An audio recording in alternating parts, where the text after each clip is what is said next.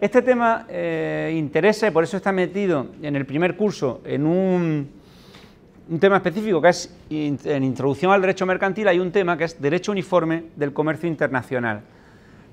En la licenciatura en Derecho a Extinguir había una asignatura puramente, pura, que era también, pura en este caso, que tenía por rúbrica Derecho Mercantil Internacional y que llevaba a explicar una serie de nociones de las que ahora quiero yo dar cuenta aquí, por lo menos en lo que se refiere a parte de ellas. En la licenciatura a extinguir de hace años, no la de extinguir ahora, la de hace años, la que misma que yo pude cursar, o la que cursaron tantas generaciones, esto del derecho uniforme del comercio internacional es que ni se manejaba. A muchos letrados de hoy día, un porcentaje altísimo, tú le hablas de lo que vamos a ver aquí hoy y te dicen, pues bueno, ¿de qué me está usted hablando? Ya es verdad que ya cada día hay más sensibilidad en torno a esto porque tiene vigencia y repercusión práctica. Por eso en vuestra formación esto tiene, en vuestra cabeza esto tiene que estar. ¿eh? ¿Y qué es esto? Mirad, vamos a hablar del derecho uniforme del comercio internacional. Muy rápidamente porque hay además un número de diapositivas muy extenso. Antecedente y aclaración, concepto, estos cuatro apartados que tenemos ahí. En particular, mirad, lo que pongo aquí, derecho mercantil internacional y derecho uniforme del comercio internacional. Lex mercatoria y nueva lex mercatoria. Un derecho del mercado global. José Carlos, ¿qué es lo que quieres decir? Fijaros, lo que yo os quiero decir, insisto, esto lo voy a dar por escrito, también un texto de Word, en consecuencia yo creo que podía estar a, entender eh, de verdad de lo que hablamos y ya está. Lo primero que yo quiero haceros ver es que derecho mercantil internacional es un concepto que no es coincidente con el del derecho uniforme del comercio internacional. Digámoslo de otro modo, eso del derecho uniforme del comercio internacional que vamos a ver hoy, eso es solo un aspecto de lo que sería el concepto más amplio de derecho mercantil internacional. Porque en derecho mercantil internacional, que es un concepto más amplio que hay, pues bueno, si somos un poco intuitivos, nos podemos imaginar lo que hay. En el derecho mercantil internacional, desde luego lo que hay es algunas problemáticas que pueden plantearse, contratos entre operadores situados en distintos estados, etcétera, tema del derecho aplicable, tema del juez competente para solucionar un litigio cuando las partes tienen distinta nacionalidad, es decir, un conjunto de, una variante o una gama de problemáticas que desde luego tienen su estudio en la asignatura de Derecho Internacional Privado que impartirá el profesor seguramente Alfonso Ortega, el responsable que normalmente imparte esa asignatura. Eso es el Derecho Internacional Privado. Luego el derecho mercantil internacional como tal tiene mucho de derecho internacional privado como mínimo.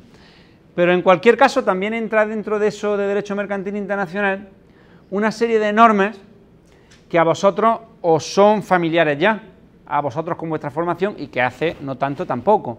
los reglamentos comunitarios, las directivas, las decisiones, y todas esas normas que vimos aquí esas son normas y que tienen su eficacia jurídica cada una de ellas, el reglamento directamente aplicable, la directiva es un aplicable llegado el caso, pero es una invitación a que los estados, no es una invitación, es algo más que una invitación a que adapten su normativa interna. Esas son normas que en algún sentido podrían tener encaje en el ámbito del derecho mercantil internacional en la medida en que España, y perdonad la rapidez con la que voy ahora, en un determinado momento decide la cesión de competencia, de parte de su competencia, a una institución regional, supranacional, que es la, Unión Europea, etcétera. Da igual, ya está. Pero lo que quiero decir es que el derecho uniforme del comercio internacional es algo que está dentro del mercantil internacional, pero es más acotado. El a donde vamos ahora es a, oye, ¿qué es el derecho uniforme del comercio internacional?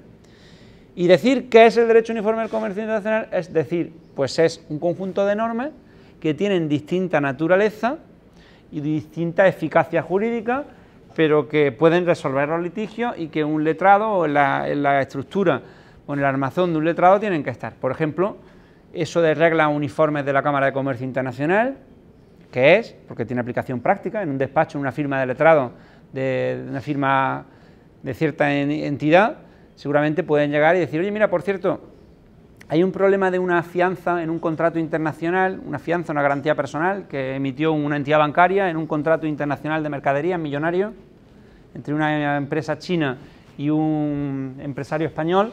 Hay una fianza emitida por un banco por un banco español, un banco chino, y hay, toma, toma chicos, hay, hay unas reglas uniformes sobre fianzas contractuales, ahí las tienes. Bueno, pues eso puede ocurrir perfectamente y uno tiene que saber qué es eso de una regla uniforme para fianzas contractuales, porque desde luego no es una ley al uso, ordinaria, orgánica, no es un reglamento, no una orden ministerial, no es un reglamento o una directiva comunitaria, que uno tiene la sensibilidad para saber lo que es, es otra cosa, y que tiene validez y eficacia. Y en consecuencia, por eso este tema tiene especial interés en, los momentos en los que estamos ahora mismo. Eh, por cierto, en los momentos en los que estamos ahora mismo, que son los momentos más que nunca de un mercado global. Eso de la globalización, la cantinera de la globalización o de la globalización del mercado, tiene mucho que ver con un determinado tipo de normas que funcionan hoy en la práctica y que hay que conocer. No solamente eso de las reglas uniformes, también las convenciones internacionales en materia mercantil, por ejemplo, que es otra cosa que hay que saber, los usos mercantiles internacionales, las guías jurídicas, las leyes modelo, todo eso son normas del derecho uniforme del comercio internacional. Pues muy bien. Fijaros, concepto y problemática del derecho uniforme del comercio internacional. Antes de entender lo que aquí en pantalla aparece, que es lo que justifica en última instancia esto, debo deciros una cosa. Oye, ¿Os recordáis cómo es el proceso de, mm, dogmáticamente hablando, si queréis, de nacimiento del derecho mercantil? Pues es una cuestión muy teórica, con una formulación muy teórica, pero que vimos aquí. El derecho mercantil nacía con un doble carácter, dicen los que saben, consuetudinario y profesional. Lo que dijimos en su día, eso de que el derecho mercantil no ha existido siempre, siempre. Y que a partir de un determinado momento lo que existiera el derecho privado puro, derecho romano, el derecho privado, el derecho público, y a partir de un determinado momento, por las insuficiencias de ese derecho civil o derecho común, surge una rama del ordenamiento jurídico diferente que es el derecho mercantil o el derecho de los comerciantes, y que surge mediante un fenómeno de creación espontánea a través de lo que es los usos mercantiles, las prácticas mercantiles comerciales tradicionales, se crean incluso determinados tribunales de mercaderes, los usos, eh, si descendemos al libro de consulado de mar, a ciertas categorías, hay una formación consuetudinaria basada en la costumbre, por razones que no vienen al caso y que en su día aquí apuntábamos, en la creación del derecho mercantil, ¿eh? que empieza como usos mercantiles ante la insuficiencia del derecho común para dar respuesta a determinados problemas. Y a partir de ahí luego el derecho mercantil, mercantil pasa a los textos escritos y con la codificación, por cierto, en el siglo XIX pasa a ser más que nunca ya textos escritos, no antes con la, no con la codificación, antes ya también, pero la codificación como más claro, de un modo más claro, ya es el derecho mercantil es texto escrito, pero queda el uso mercantil como fuente del derecho, el uso o la práctica de los comerciantes. ¿Y por qué dices esto, José Carlos? Pues lo digo porque eso del derecho uniforme del comercio internacional es lo mismo, lo mismo que pasó en su origen, pero en pero en el siglo XX.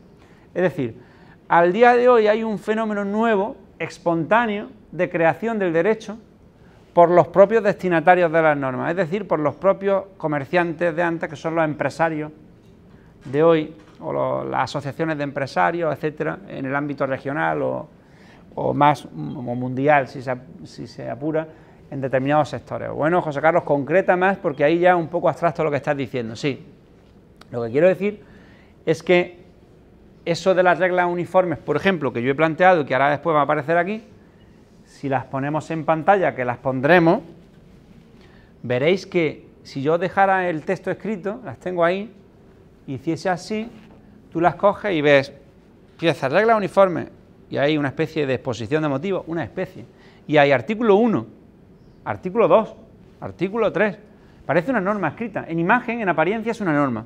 ¿Y, ¿y sabes quién ha hecho esa norma? Los empresarios, los empresarios del sector.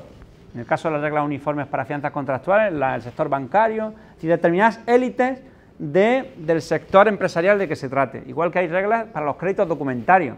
Los créditos documentarios veréis lo que es en su día, un contrato, un, instrumento de pago o lo que sea. Y, e igual para otro tipo de figuras contractuales en el ámbito internacional. Digo, me sorprende que te dé eso y no, no, ¿y eso quién lo ha hecho? ¿Un parlamento? No, no, un parlamento no lo han hecho. Bueno, ¿y eso qué justificación o qué sentido tiene? Pues ese es un fenómeno espontáneo de creación del derecho que tiene su sentido y que se va a explicar por lo que vamos a decir. Fijaros, sistema de prevención frente a un sistema de resolución. De aquí, eso no se entiende, claro. Esto no se entiende. Lo que se quiere decir ahí es que, José Carlos, Y si tenemos un contrato internacional, entendiendo por internacional lo que sea, un contrato que tiene una nota de internacionalidad, es decir, has dicho lo mismo, sí, pues que la nacionalidad, en función de la nacionalidad de las partes o del emplazamiento de la cosa que es objeto del contrato o la prestación del servicio, lo veremos en derecho internacional privado, privado.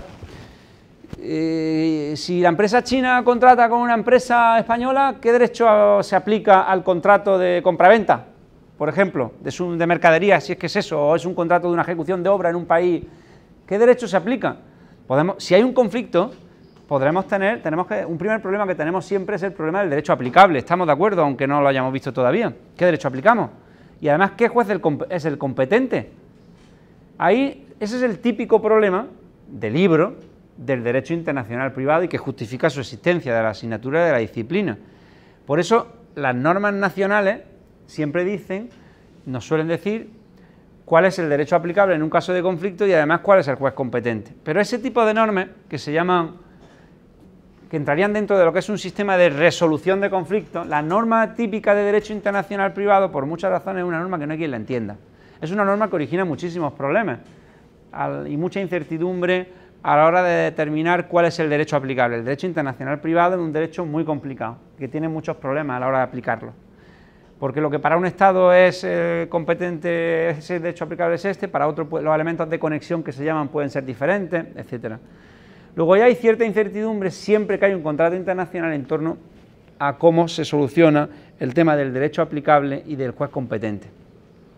Eso tiene ciertas soluciones en el ámbito del derecho internacional privado, pero al final siempre acaba en una norma nacional que, por remisión, las normas del derecho internacional privado son normas de remisión, pues se remite al final a un ordenamiento o a otro. Frente al sistema de resolución se crea este sistema que es un sistema de prevención. Pues hay quien llega a un punto y dice, bueno, y vamos a hacer una cosa, ¿y por qué si la regulación del contrato de fianza en China es así? Si la regulación del contrato de fianza en Estados Unidos o de la garantía allí es aquí. Si en el ámbito europeo, en español, la regulación de la fianza es la del Código Civil, ¿por qué no creamos una norma, eh, una regulación de la fianza, que es un contrato muy extendido, eh, que sea aplicable a cualquier contrato o a cualquier fianza que se emita en el ámbito internacional? Y así nos solucionamos todo ese problema de incertidumbre previo de las partes. ¿Estamos de acuerdo o no? Si pudiéramos los operadores decir, pues ¿para qué? Pues vamos a crear uno, un consenso entre las personas que están en disposición de emitir fianza a nivel empresarial, etcétera, y, aplicamos ni tu derecho, ni mi derecho, ni tal, este, y lo hacemos nosotros. ¿Eso es posible? Hombre, pues sí es posible, porque en la mayoría de los ordenamientos rige en el ámbito de la autonomía de la voluntad, que forma parte ya, o debe, de vuestra cultura jurídica escrita ya. La, la autonomía de la voluntad, ¿qué es? Que lo he dicho yo muchas veces. El 1255 del Código Civil. Yo creo que casi es el único precepto que me sé el 1255 y lo mismo me estoy equivocando, pero creo que es el, 1255, el de la autonomía de la voluntad. Las partes pueden eh, estipular lo que pueden llevar a cabo las estipulaciones que estimen por conveniente, siempre que no sean contrarias a la ley, la moral y el orden público. Eso es lo que permite que haya contratos típicos y atípicos, por ejemplo. ¿Un contrato es típico cuándo? ¿Cuándo un contrato es típico? ¿Cuándo un contrato es típico? La categoría de contratos típicos y atípicos, ¿qué categoría es? ¿Eh? Exactamente. Un contrato típico es el que está regulado legalmente, así de sencillo. El contrato de seguro, hay una ley que es la ley del contrato de seguro del año 80, mientras exista la ley, que la quieren reformar, y hay una ley que es la ley del contrato de agencia. Pero es que hay otros contratos, por ejemplo, el contrato de garantía abstracta o garantía autónoma, el contrato de leasing en su momento, y determinados contratos, por ejemplo también el de franquicia, etcétera, que no tenían, o que surgen de la práctica del comercio, de la labor de ingeniería que tienen además las grandes firmas de, abogados y todo eso. Si podemos, nosotros podemos pactar lo que queramos ahora mismo, tú y yo. ¿Y ese es un contrato? Sí. ¿Es eh, legítimo si tiene consentimiento objeto causa y siempre que no sea contrario a la ley, a la moral y al orden público? Entendiendo por eso lo que queramos entender, el contrato nos vincula obligacionalmente y es válido. Y podemos exigir coactivamente su cumplimiento, tú y yo, ambas partes del contrato. Que un juez llegado a un punto tiene que hacer un, un juicio de validez del contrato porque no es un contrato típico. Ah, no, no, es que esto que estipulasteis. Eso es otra historia, pero al principio el contrato es válido. Ese es el principio de autonomía de la voluntad de las partes contratantes. Y viene el caso aquí porque decimos, bueno, En el ámbito de las fianzas, por ejemplo, o de la compraventa de mercaderías, pues en vez de tener cada país su regulación, nosotros hacemos que vamos a aplicarlas, el sector empresarial de que se trate, unas normas a nuestro gusto y luego en los contratos que realicemos entre nosotros con terceros nos sometemos expresamente a, este, a esta norma, que es eso, por ejemplo, de las reglas uniformes. Y eso es un mecanismo para establecer un sistema de, de prevención y evitar el conflicto y evitar al final la aplicación de la, de la, norma de derecho internacional privado, que es una norma más compleja, que te dice, bueno, el derecho aplicable al final es este. Bueno, no, el derecho aplicable lo tiene todo el mundo muy claro cuando realizamos el contrato, porque nos hemos remitido a una de esas normas del derecho uniforme. Ya sabemos lo que hay. Ventajas frente a inconvenientes, por tanto. Y al final de lo que se trata es una huida, de lo que se trata es de una huida de las legislaciones nacionales, lo que acabamos de decir. Pues mira, ni la tuya, ni la mía, ni la mía. Esta otra. Todo esto se va a complicar. Bueno, Galgano. Galgano es un profesor de Derecho Mercantil ya fallecido, de italiano, un catedrático de Derecho Civil y catedrático de Derecho Mercantil también, de la Universidad de Bolonia, que, es, que no, es ha sido un referente en el ámbito de lo que es la lex mercatoria, que se llama, o el derecho uniforme del comercio internacional, ¿eh? de este fenómeno. Yo llegué a ver al profesor Galgano en, una tesis, por una foto aquí, y es el típico maestro de a la antigua que parecía, mmm, yo lo vi en una tesis, una persona con una, bueno, no, creo que, creo que la tenía, este hombre, pero este hombre cuando ya estaba joven, más joven, yo lo vi en una tesis, pero era una persona de esas de, Ney que pensa, de tal, ¿no? Bueno, pues este hombre que se dedicó al derecho uniforme del comercio internacional, pues por ejemplo, en este caso, ¿qué decía? Pues algo así. El derecho uniforme posibilita la superación de la discontinuidad jurídica provocada por la existencia de una pluralidad de estados y supone la creación de un régimen jurídico especial para una realidad social y económica, el tráfico internacional, con necesidades regulatorias propias. Pues no ha dicho nada, con perdón. Ha dicho lo que acabamos de decir, que obviamente, teniendo en cuenta la existencia de diversos mm, sistemas jurídicos, pues esto del derecho uniforme que estamos refiriendo aquí, que ya estáis intuyendo algo lo que es, pues parece que está destinado a superar esas deficiencias, ¿no? Porque yo ya no tengo que estar pensando, fijaros, ¿qué pongo aquí? Que es en el campo de la contratación mercantil internacional, donde el reconocimiento y reafirmación universal del principio liberal de la autonomía de la voluntad privada, está permitiendo la formación progresiva de este derecho uniforme nacido a impulso de las exigencias de la práctica mercantil internacional. Eso es lo que he dicho yo con mis palabras, pero si lo leéis tranquilamente es lo que he dicho yo hace un momento. Por cierto, que, que debería, no, debería, lo voy a hacer ahora mismo, fijaros. Un paréntesis, por favor, en relación a la contratación mercantil con carácter general, no ya la, internacional. Cuando explicó el profesor Carlos Pérez hace una semana las especialidades de las obligaciones mercantiles, esto es muy importante a mi juicio, ¿eh? pero para la formación vuestra. Cuando explicó las especialidades de las obligaciones mercantiles y la contratación mercantil o las particularidades, no los contratos, que lo veréis en una asignatura específica, yo no sé hasta qué punto explicó, sí lo sé, pero no sé si lo eh, explicó eh, con la con la pues con la pasión que yo quiero hacerlo ahora, para decirlo finamente, en el sentido de porque o habló de las condiciones generales de los contratos, por ejemplo, sí os habló, me gusta porque he visto la diapositiva y tal. Pero lo que yo quiero deciros para vuestra formación es lo siguiente. Fijaros, principio liberal liberal, es que esto me, ha, esto me ha recordado eso. Principio liberal de autonomía de la voluntad. El principio liberal, ¿por qué pone ahí principio liberal de autonomía de la voluntad? Atended por favor a esto. Bueno, pues porque el principio liberal de la autonomía de la voluntad, pues entre otras cosas porque los códigos decimonónicos, el Código Civil también lo es, es un código que se hace bajo, la, eh, bajo el imperio de lo que es la filosofía o la ideología liberal y, eso de principio de autonomía de la voluntad de las partes es una manifestación del mismo, que las partes pueden estimar lo que estimen por conveniente siempre que no sea contrario. Pero fundamentalmente por lo siguiente, y aquí voy que es importante. Mirad, la contratación del Código Civil, sobre todo, también la Código, Código de Comercio en parte, pero la del Código Civil, y eso creo que incluso lo insinué otro día, ¿en qué está pensando? La contratación del Código Civil, cuando regula el contrato de compraventa, o cuando regula el contrato de arrendamiento de lo que sea, o de préstamo, que también lo regula, o tantos otros como regula, en lo que está pensando fundamentalmente es en una situación en, la que las dos partes contratantes están al mismo nivel. Eso es lo que, en lo que está pensando el Código de Comercio, el, Código Civil y en parte el de Comercio. Está, está, pensando en que tú y yo somos igual de listos o igual de tontos. Me explico. Está pensando en una situación en la que yo te he llamado por teléfono para venderte una finca, compraventa de finca, de bien inmueble, y tú me has dicho, pues bueno, sí, pues ya nos vemos, y nos vemos, y nos hemos visto, y hemos tirado, y afloja, y no hemos vuelto a ver, y te he dicho que no te lo vendo, y ahora que sí, que te subo, y que esto es lo que hay, y que al final ha habido no contrato. Al Código Civil, por la, a los códigos, al Código Civil, que está vigente, a ese tipo de contratación, al legislador de ese tipo de contratación, lo que le preocupa, ¿qué es?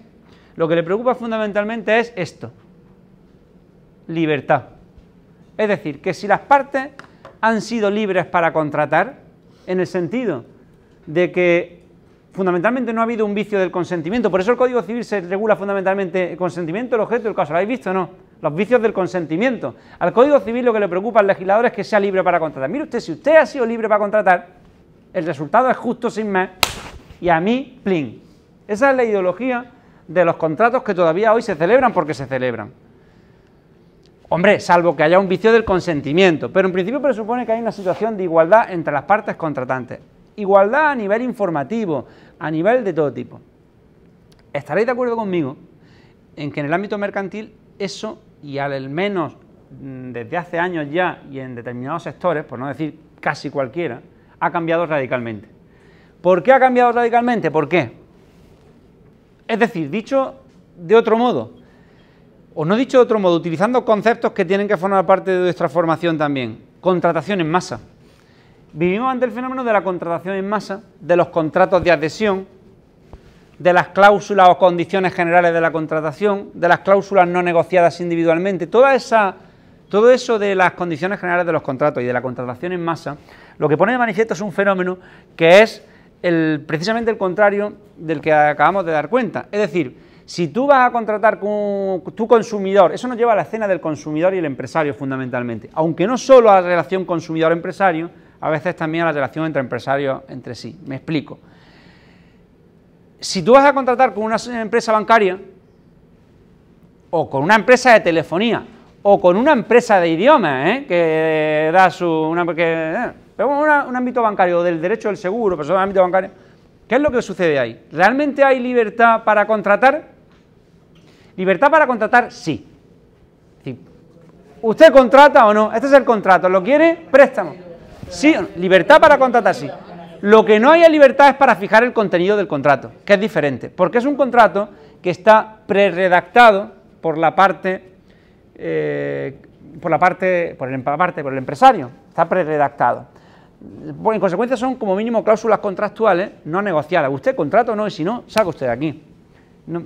pues otro vendrá.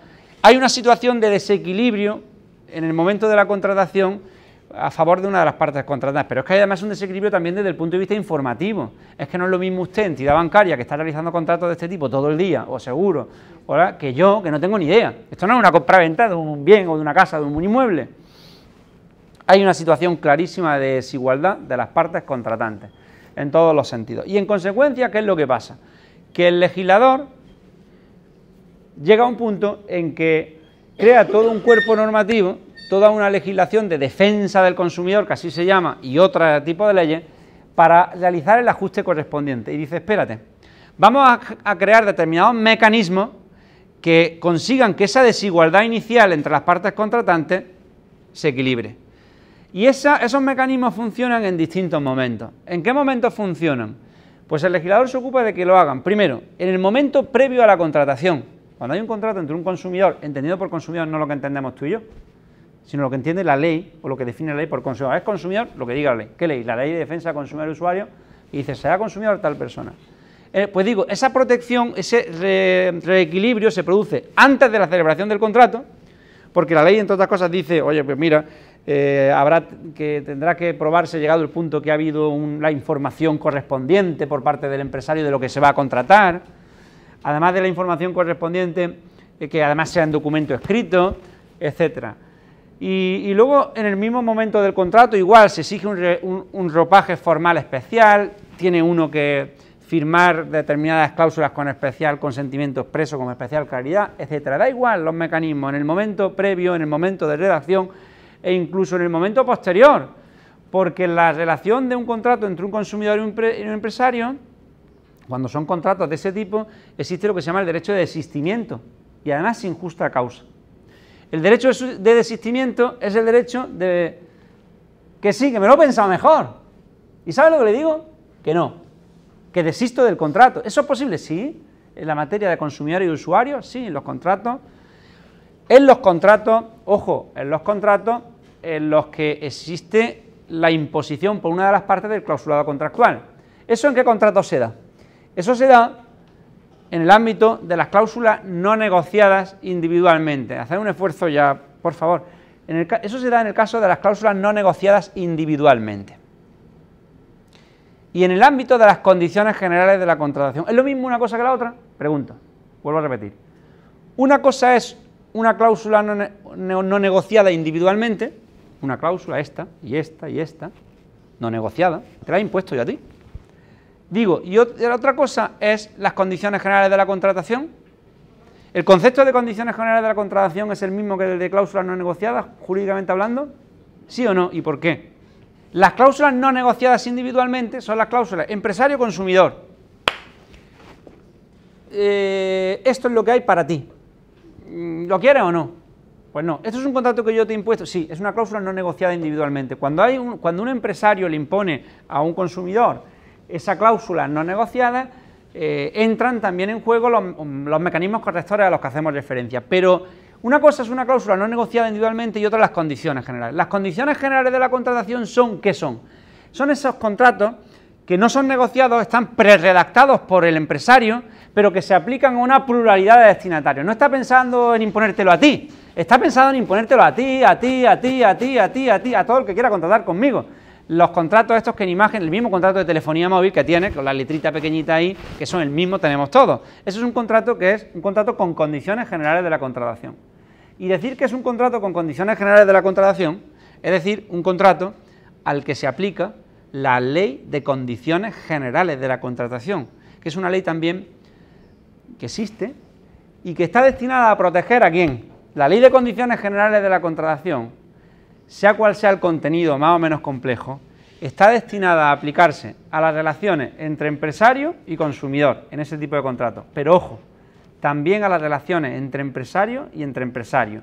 Es decir, si un empresario le impone a otro empresario un contrato con condiciones generales, también entra en juego la ley de condiciones que, de, general de la contratación que, que tiene también determinados mecanismos de protección. ¿Me he explicado en eso? Digo, la ley de condiciones generales se aplica a la relación empresario-consumidor, pero también a la relación empresario-empresario. Con los filtros que tenga esa ley, que nos da igual ahora mismo.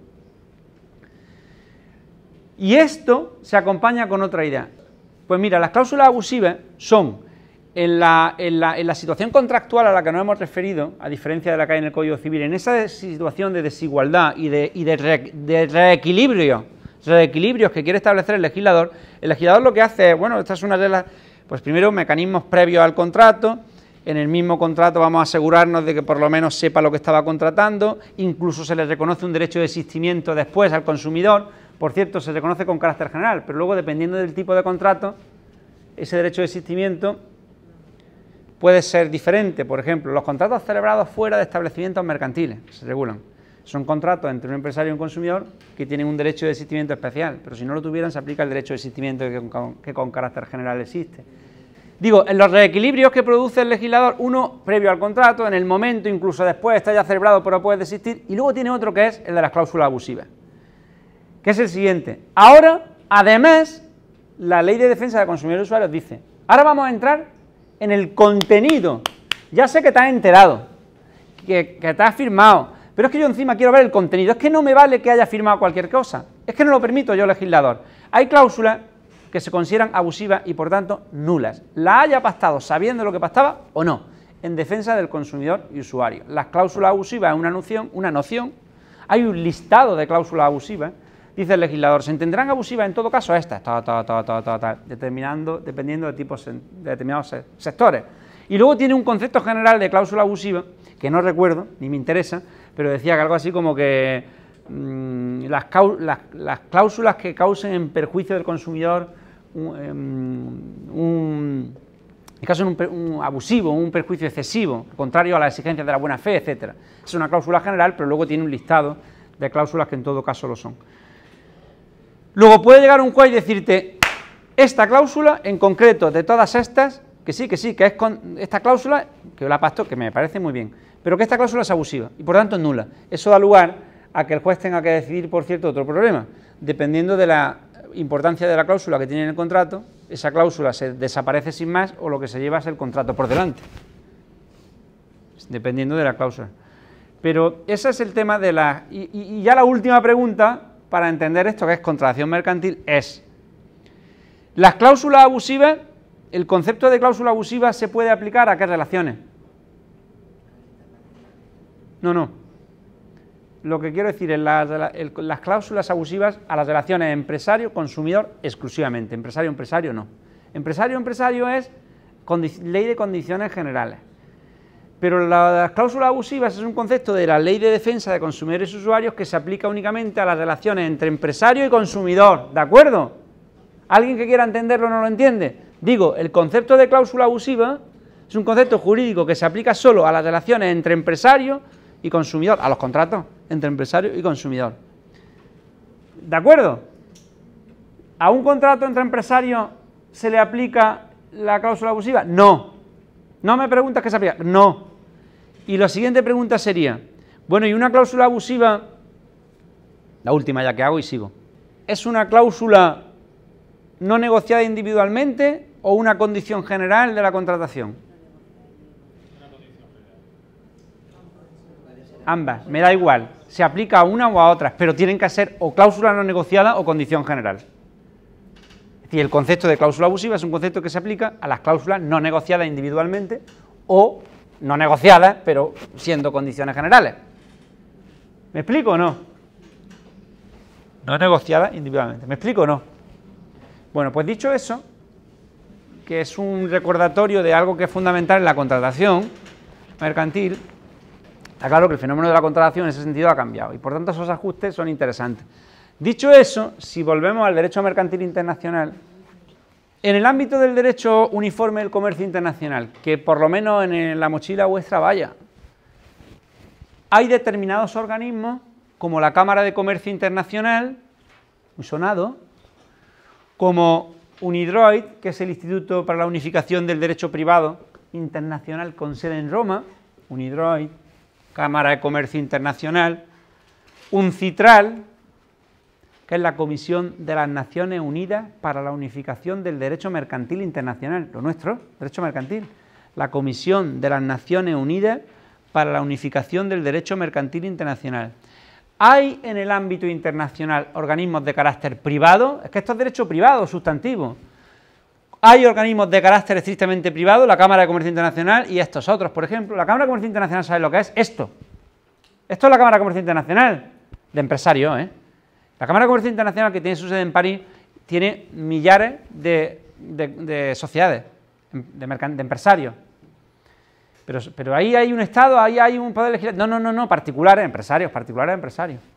Luego hay otro, pero es un organismo internacional. Luego hay otro que son organismos de carácter intergubernamental, como este que hemos citado, UNIDROID, con sede en Roma, a donde yo quiero ir, por cierto.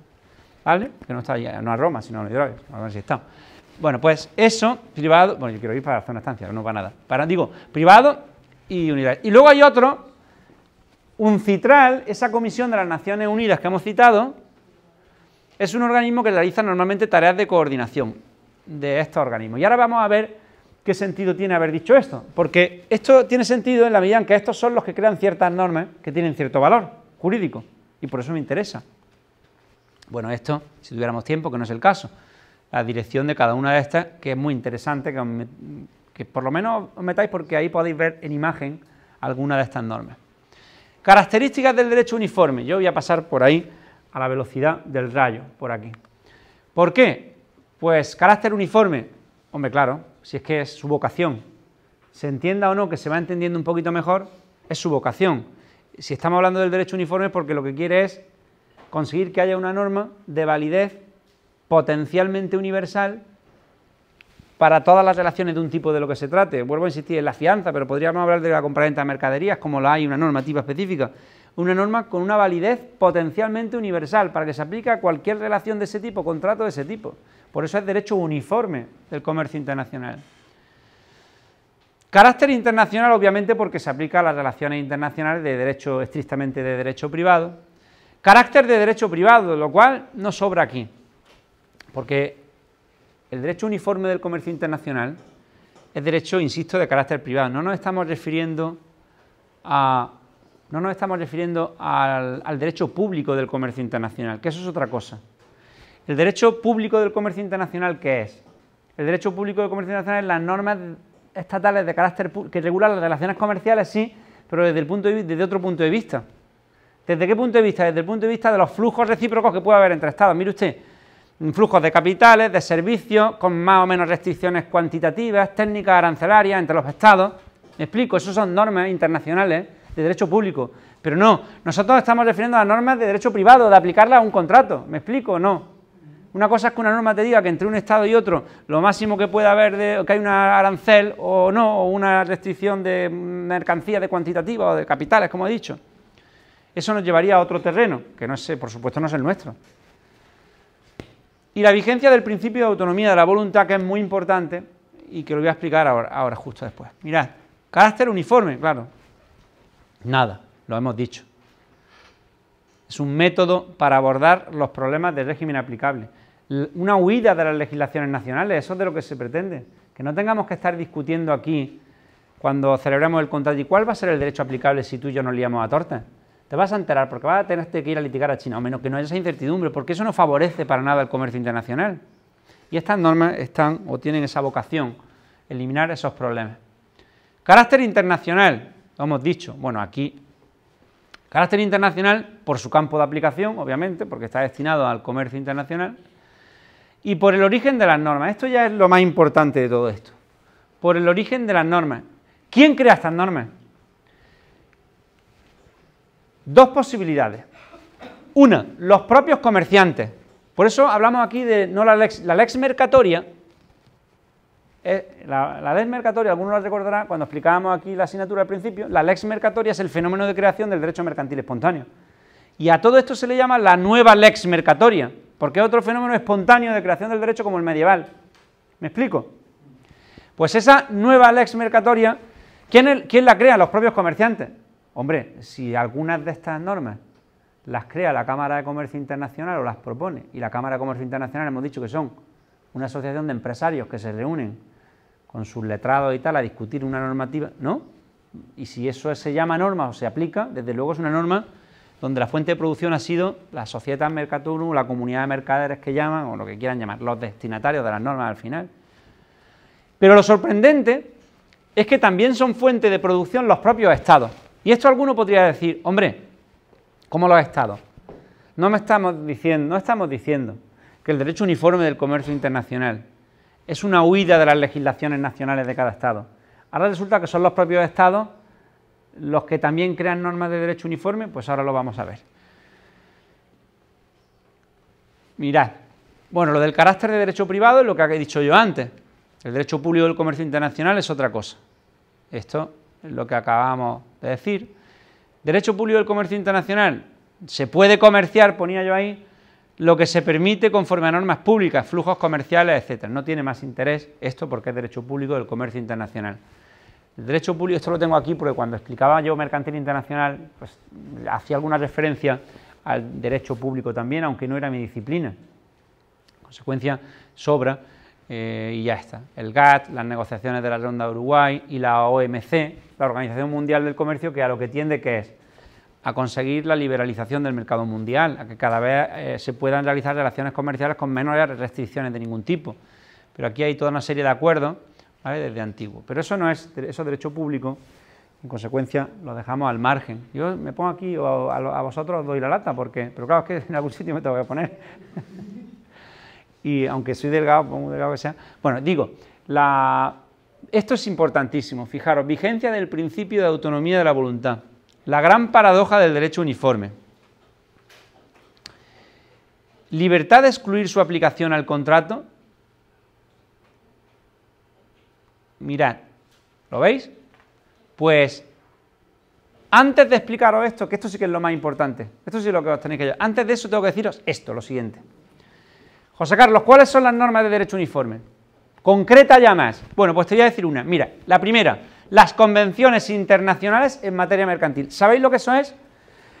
Las convenciones internacionales en materia mercantil son convenciones internacionales en materia mercantil. ¿Y eso qué es? Bueno, primero, no, no, no qué es, ¿cuántas hay?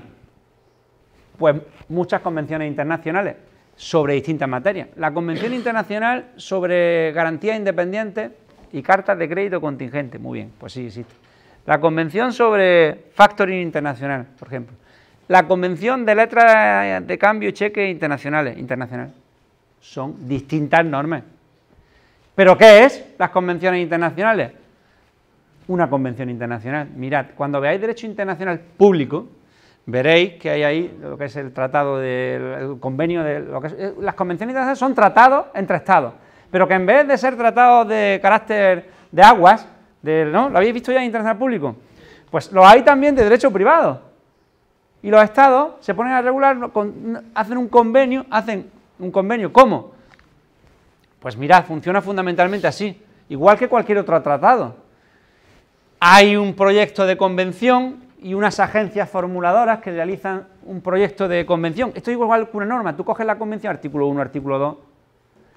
¿Sobre qué? Pues los estados dicen, oye, sería conveniente hacer un sobre el factoring internacional, una convención, porque entienden los estados que es importante. Se ponen allí, se van a una conferencia diplomática, un organismo, una agencia formuladora que se llama, que suele ser un citral, la Comisión de las Naciones Unidas para la Unificación del Derecho Mercantil Internacional, ha preparado el documento, trabajándolo allí, llegan a la conferencia diplomática y siguen discutiendo entre los estados allí. Esto, incluso si os metierais en la página, no, el caso de un citral, hay hasta voz grabada y, son sesiones muy interesantes porque hay, en esta conferencia diplomática de los estados, hay representantes de todos los estados, suelen ser pues, muchos catedráticos de universidad de la disciplina de lo que se trata, o representantes que tienen, y cada uno va, eh, en la discusión de la convención, cada uno va, diciendo los pros y los contras de una determinada regulación. Y, incluso están las voces grabadas. Interviene el de, un país de África, de por ahí. Y dice, según mi derecho, este precepto de la Convención podría ir contra una norma imperativa de mi Estado o provocaría... Hay discusiones ahí muy ricas jurídicamente que uno no alcanza a entender, pero sí en imagen está bien verlo.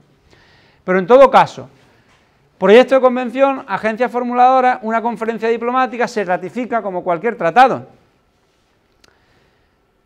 Y lo más importante de esto, cuando en una conferencia diplomática se adopta una convención internacional en materia mercantil, se ratifica, es necesario que se ratifique por más de dos estados. Una vez que está ratificada por más de dos estados, ¿pero qué es ratificar?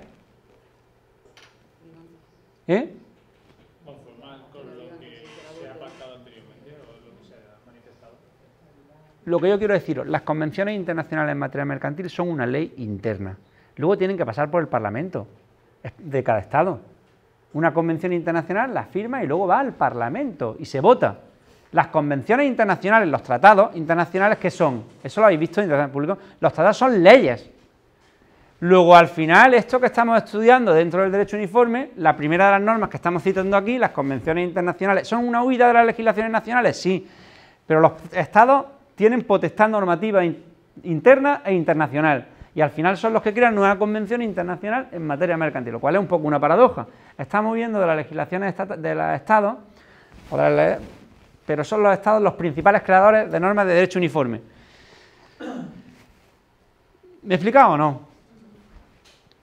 Tienen que ratificarlo. Entrada en vigor, cada convención tiene sus propias reglas de entrada en vigor, da igual. Y bueno, y aquí, digo, y me pongo yo aquí, ¿los empresarios dónde están? Porque no hemos dicho que esto es del derecho uniforme es algo que nos recuerda a la lex mercatoria, que es la nueva lex mercatoria, es decir, que lo crean los propios comerciantes.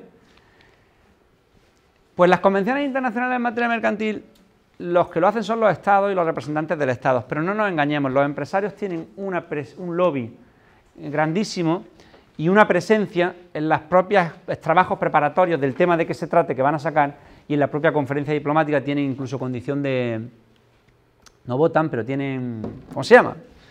Eh, tienen presencia allí, ¿eh? tienen presencia los propios empresarios.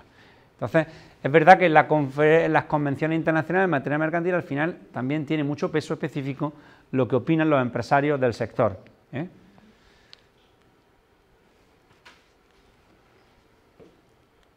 Usos antes de esto.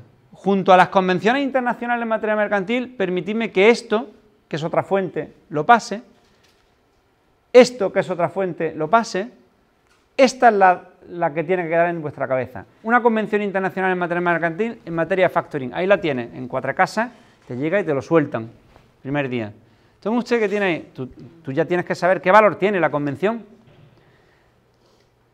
La Convención Internacional en materia mercantil es una ley, por tanto, si se aplica al contrato, tiene validez y se aplica. Me explico. Además de las convenciones internacionales, tenemos otra cosa que son las reglas uniformes de la Cámara de Comercio Internacional. La Cámara de Comercio Internacional tiene reglas sobre créditos documentarios, sobre fianzas y otras tantas. Esas las hacen los empresarios solos, ellos las guisan, se lo comen, ellos hacen las reglas y punto. ¿Qué son? Lo sabemos. ¿Quién las crea en imagen comunal? ¿Y quién las crea? Los propios empresarios. ¿Qué fuerza normativa tienen? Eso es lo más importante. ¿Qué fuerza normativa tienen? ¿Qué fuerza normativa tienen? No, mirad, las reglas uniformes solamente se aplican a un contrato y por tanto, por ejemplo, una fianza internacional, si las partes expresamente se han sometido a ella en el contrato. Luego, si tú recibes un día un contrato internacional una fianza o de comprar. Lo primero que tienes que hacer es vete al contrato. A ver si el contrato han dicho, nos remitimos expresamente a las reglas uniformes de la Cámara de Comercio Internacional, número tal, tal. Si, eso lo han hecho, es aplicable. Esa regla uniforme. Y esas reglas uniformes nos dicen, a su vez, cuál va a ser el juez competente, de qué estado, de los dos, y además se aplican las propias reglas. También cabe modular la remisión a esas reglas. Es decir, las partes como te sujeta o no expresamente, tú has podido decir, nos acogemos a las reglas uniformes en lo que se refiere a las obligaciones de tal parte. ¿Y en lo otro qué? En lo otro Dios dirá. Dios dirá que es derecho internacional privado. Pero lo normal es la remisión a las normas. Ahora bien, las reglas uniformes son un trabajo inmenso, que por cierto se van actualizando, etcétera. ¿Y, y cuándo tienen éxito? ¿Cuándo ha tenido sentido el trabajo? Cuando, exactamente, cuando las partes lo apliquen. Hay algunas reglas que caen en desuso y al final hay que hacer otra y hacen otra y algunas, algunas, algunas entran. Las reglas uniformes, pero eso es una cosa que tenéis que... ¿Tiene eficacia jurídica la regla uniforme? Tú ya sabes lo que es una regla uniforme de la Cámara de Comercio Internacional. Se puede aplicar y puede obligar ¿eh? y, se aplica. Claro, si las partes se han sujetado. En cambio, en las convenciones internacionales en materia mercantil, ahora podríamos hacernos la misma pregunta para terminar casi. ¿Y las convenciones internacionales en materia mercantil? Por ejemplo, hay una compraventa que es la norma, hay una convención que es la más significativa en este ámbito, hay muchas, la compraventa internacional, la Convención de Viena sobre compraventa internacional de mercaderías. Está todo el día en el ámbito del tráfico comercial internacional. La Convención de Viena del año 80 sobre compraventa internacional de mercaderías. ¿Se aplica? ¿No se aplica? ¿Qué pasa?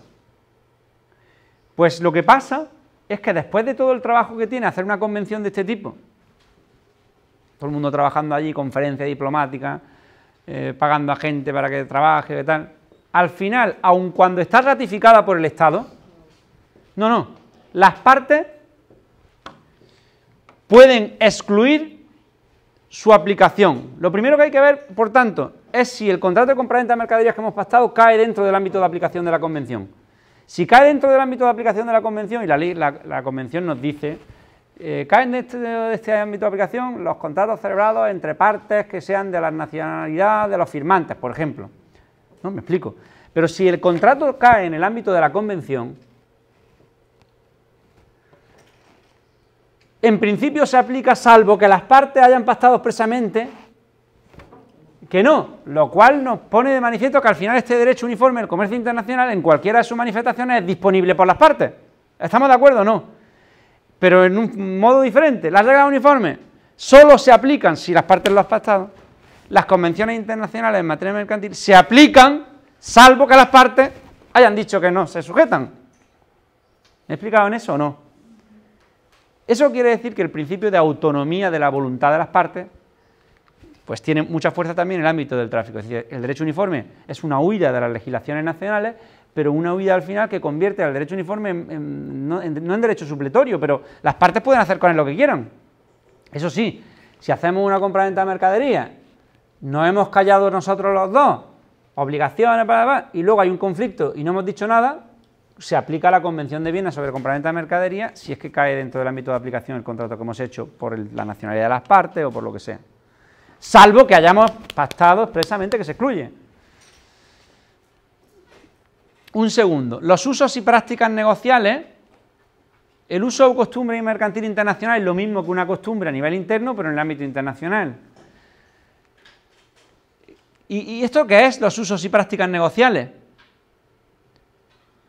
Pues fijaros, si cogiéramos el artículo 9.1 de la Convención de Viena, veréis lo siguiente. En derecho español, para que a, esta, a este contrato, un conflicto que hay en este contrato se resuelva mediante la invocación de un uso por una de las partes, que un uso puede dar lugar a que un juez te obligue y te condene.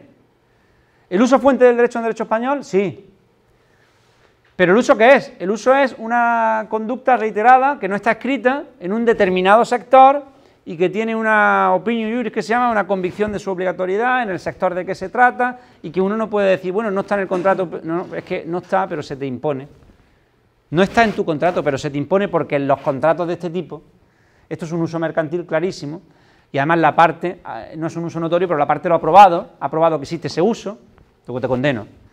En el ámbito mercantil internacional, y esto sí es diferente al derecho interno, también tienen cierta fuerza normativa y son un precedente contractual los usos y prácticas negociales entre partes. Pero entre partes. Es decir, no se trata de que tú y yo venimos contratando desde hace tiempo, cosa habitual en el ámbito mercantil. Y normalmente venimos pactando cierta cosa en el contrato. Llegado un punto en el contrato nuestro, no el de los demás, los demás cada uno hace el suyo y su manera hay algo del contrato que no lo recogemos expresamente, pero que entendemos los dos, como se pone de manifiesto a lo largo de los contratos anteriores, que nos obliga. Pues se puede invocar por una de las partes ese precedente contractual entre nosotros dos.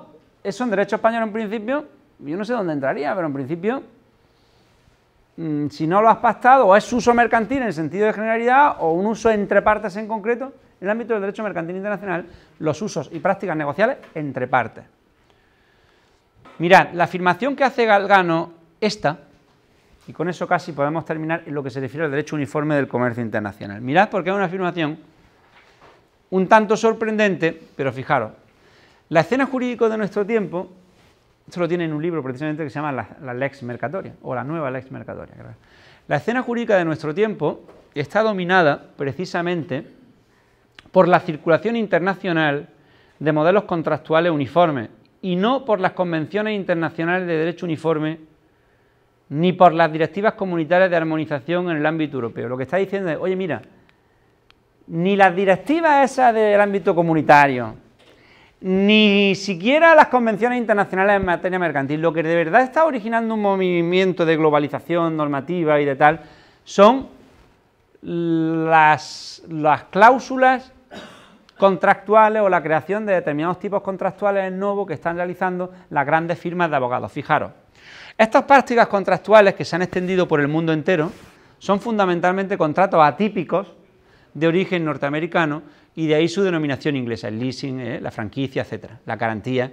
Además, estos contratos no son creados por los legisladores nacionales, hombre, claro que no, por eso son atípicos, sino por los despachos de abogados de las grandes multinacionales y por los abogados y representantes de las asociaciones internacionales de las distintas categorías empresariales. Y aquello que resulta vital, cuando el juez nacional tenga que emitir un juicio de validez sobre el contrato en cuestión, muy difícilmente lo considerará inválido de acuerdo exclusivamente con su ordenamiento jurídico, si tenemos en cuenta que este modelo contractual es por todas partes reconocido como válido. De este modo se evidencia además la decisiva, decisiva labor de los jueces en este ámbito. Bueno, eso que no tenemos ahora ganas ni, ni ni nada por el estilo para explicarlo, es la manifestación de que, resumidamente, hay muchas ocasiones en las que hay contratos que empiezan a circular en el ámbito internacional, uno de los cuales estudié yo precisamente, que es lo que es las, garantías abstractas o garantías autónomas, que es un contrato atípico que surge en la práctica norteamericana y la práctica alemana y que consiste en incluir una cláusula determinada en una fianza que dice que el garante pagará, por ejemplo, sin enjuiciamiento alguno de la legitimidad de la petición, etcétera. Bueno, los jueces españoles da igual que no hayáis entendido eso, pero lo cierto es que ese contrato empieza a entrar en España, empiezan a emitir los bancos cláusulas o fianzas con una cláusula de ese tipo y llegan a los tribunales el litigio en torno a si, se, si es lícito incluir pactos de ese tipo, se entienda o no ese pacto. Ese es un contrato que tiene una difusión en la práctica mundial enorme y que a España llega más tarde. ¿no? Pues todavía al día de hoy el Tribunal Supremo ya sí, pero ha tardado muchos años en decir eso es válido porque hay un precepto del Código Civil que es la, fianza, esto es una fianza, y hay un precepto del Código Civil que dice que la fianza es accesoria en el sentido de que la obligación principal y la garantizada, etcétera. Ahí se plantean problemas en los que el juez nacional, si aplicara rigurosamente lo que son normas imperativas suyas en determinados contratos atípicos, eso es lo que se llama la tipicidad mixta o relativa. El contrato no es atípico totalmente, sino que está regulado en parte, pero las parte introducen ciertas cláusulas. Yo estoy metiendo un rollo ya, que esto no puede ser. Eso yo creo que lo mejor que podemos hacer es... Las guías jurídicas, ¿las guías jurídicas qué son? Nada. De interrogación, nada. Las guías jurídicas son una invitación, un documento, que también lo podéis ver por ahí, en el que en relación a determinados contratos internacionales se detectan cuáles son los principales problemas que se plantean en la práctica y se dice o se invita a las partes de los futuros contratos a que utilicen esa guía y la tengan en cuenta a la hora de redactar sus contratos, porque han detectado problemas y lo han solucionado. Pero ¿qué fuerza tiene una guía? Ninguna, no, no una norma. ¿Derecho uniforme? Bueno, pues sí, pero una guía jurídica no es nada. Las leyes modelo, lo mismo, pero para los estados. hay una ley modelo sobre insolvencias transfronterizas, por ejemplo, la ley modelo de arbitraje. Las leyes modelo son nada, una invitación de estos organismos internacionales a los estados para que hagan o adapten su derecho interno a esas leyes modelo. Pero esto no es una directiva. Esto es, el Estado hace lo que quiere o no. ¿no? Es una ley modelo y ya está. Y los principios contractuales internacionales,